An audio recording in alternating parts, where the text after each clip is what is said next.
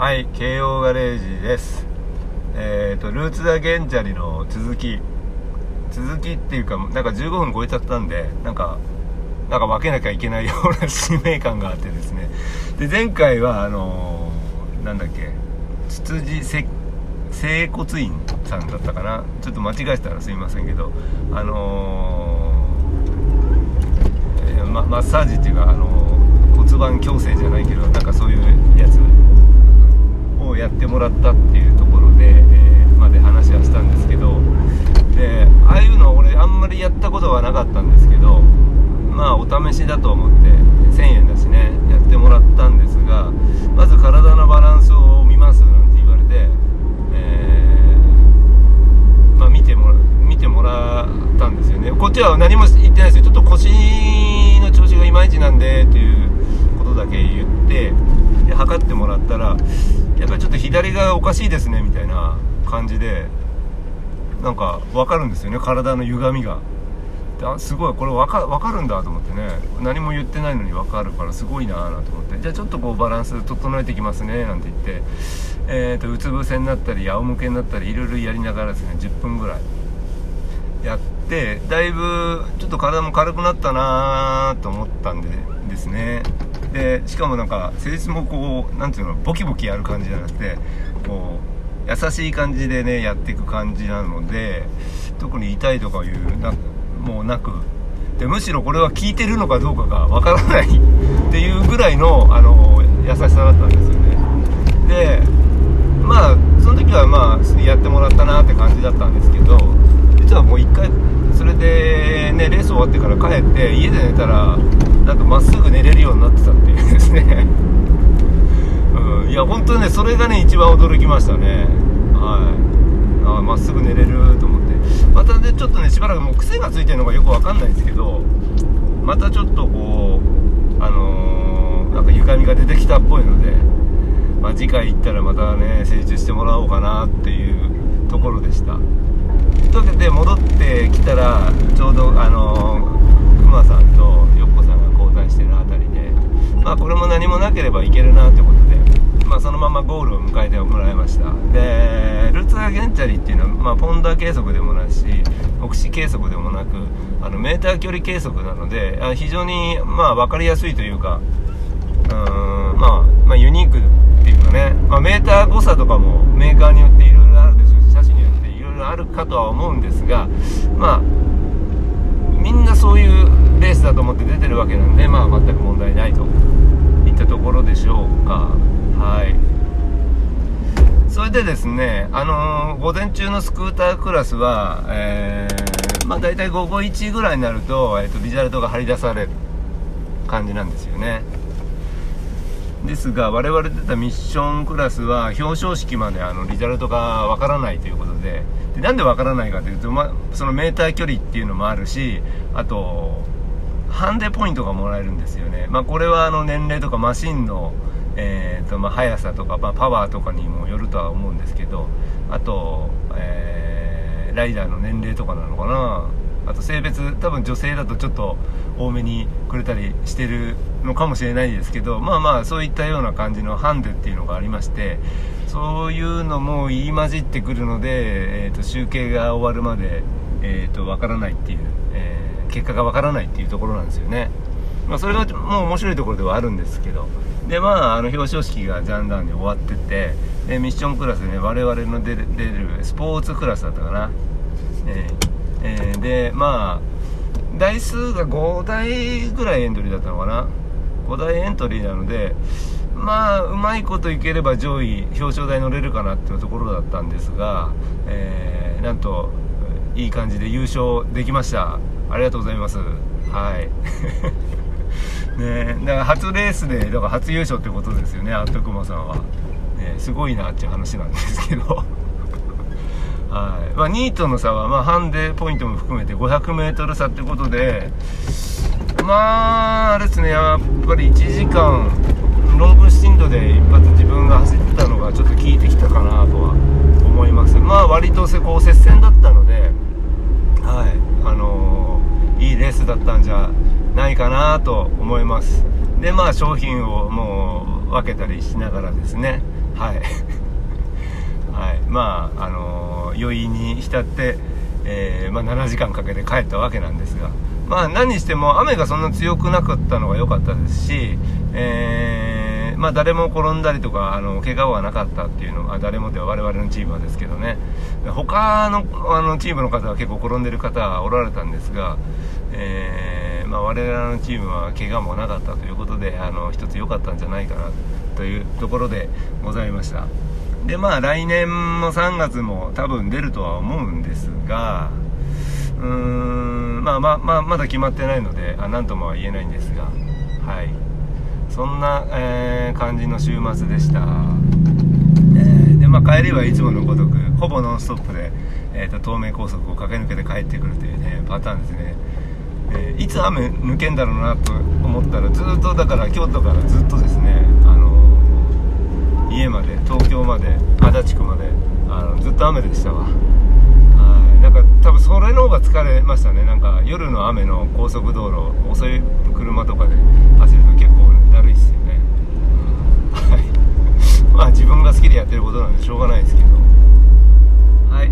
そんな感じでなんか中途半端になっちゃったのでどうします？そのじゃあ前に言ったあの旅バイクの話でもしますか？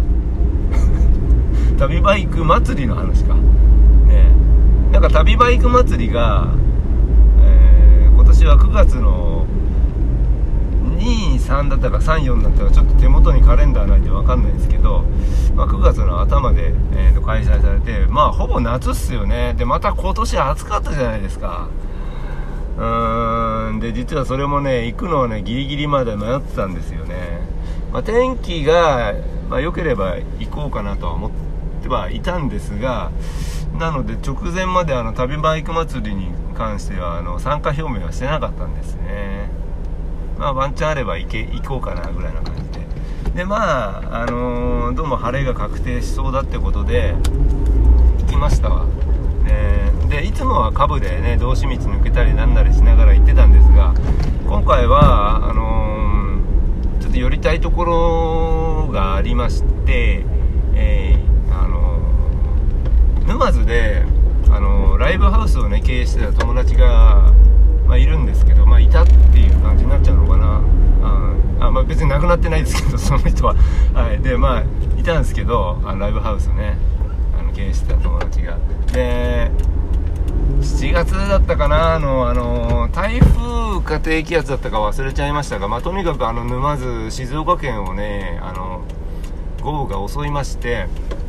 はい。で、そこのね、ライブハウスが、こう、まあ、水没ではないんですけど、こう、屋根が、屋根の防水がもう、あの、追っつかなくなってて、あの、店内がね、こう、水浸しになっちゃったみたいで、で機材も全部ほぼほぼダメになっちゃったらしいんですよ。でまあそういうのもありましてでその日にですね、まあ、運び出しをやりたいってことで機材のねダメになった機材を外にね1人でやるのは大変だからってことでまあこう呼び込みみたいの、あの、募集をしてたんですけどまあちょっと手伝うまではあれですけどまあ暑い日でもありましたのでちょっと差し入れようと思ってですね、まあ、ペットボトル20本ほど水とお茶を差し入れにしに行ってきました。まあちょっと忙しそうだったんで顔は見れなかったんですけどまあまあそこの仕切ってる方にねあの声かけてあのちょっと作業できないんですけど差し入れですっていうことで、えーとまあ、ご挨拶はだけはさせていただきました。はい。でまあ本当だったら復帰とかもしたかったらしいんですけども建物の方が老朽化でちょっと直す直して、まあね、営業もできないっていうのもあるし、まあ、建て直してところでとかあと引っ越して他のところを探すって言ってもやっぱり家賃とのこう折り合いが合わなかったりとかですね。そういうのもありまして、えっと、そのライブハウスはあの閉店ということに、えーなってしまったわけなんですけど、まあ、それの、まあ、ご挨拶の、えー、が沼津だったので、えー、まあ、立ち寄って行ってきました。っていう話なんでございます。はい、でまあそこのライブハウスの名前クワーズって名前なんですけど名前だったんですけどはい。でまあ世代的にえっとメロコアとかを聞いてた人だったら多分名前は多少は知ってるかとは思うんですが Goofy's Holiday っていうバンドのボーカルの遠藤君っていう方なんですけどまあまあもしあの新しくねまたね今今なかなかこうへこんで残務処理に追われてますけどまた何か機会があってライブハウスを立ち上げたりとかありましたらですねちょっと応援したいなっていうことでまあ皆さんにもこう伝えをしとこうかなといったところでございます。はい。でですねまあ沼津立ち寄って本当暑かったんだよねまだ。今年の夏はさずっと暑かったでしょ。ねまあそういうのもありましてね ペットボトルを買ってえー、まあ差し入れした後に初めてだなあっちその富士の帰ってきたことはあるんですけどね。富士富士宮側からのまあ言ったら東名側からというか南側から、えー、ハートランド朝霧に向かうスタイルは初めてでした、はい、でまあスーパーとかもちょっと分かんなかったのでまあ適当なところで買ってで一つなんか今回旅バイク祭り自分の中でテーマがあってあの柿類を持っていかないということですね。はい。だからあの火を使う調理はしないぞという、心に決めてですね。まあフルーツ多めあのサラダ系あの多めですね。まあとりあえずまあブドウとシャインマスカットとミニトマト。あとはもうなんかお腹空いたら食べれるようなものだけ買ってですね、えー、あとお酒か。ハートランド朝霧に向かいました。で、まあ、今回すごく、あの、条件条件というか何ていうの？もう前日前週からずっと雨が降ってなかったってこともありですね、あの、キャンプ地があの完全ドライなわけですね。で草もあの買ったばっかだったみたいなところであの非常になんかいいキャンプができました。で今回もあの